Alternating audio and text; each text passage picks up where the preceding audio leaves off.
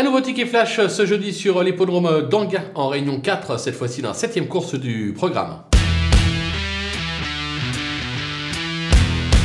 Dans cette épreuve, un vrai coup de poker avec le numéro 8, Erawin. Vous allez me dire au papier, c'est guère encourageant. On a vraiment la sensation qu'il y a des meilleures chances euh, au départ de cette euh, épreuve. Et pourtant, on sait que c'est une euh, pouliche qui possède quelques moyens.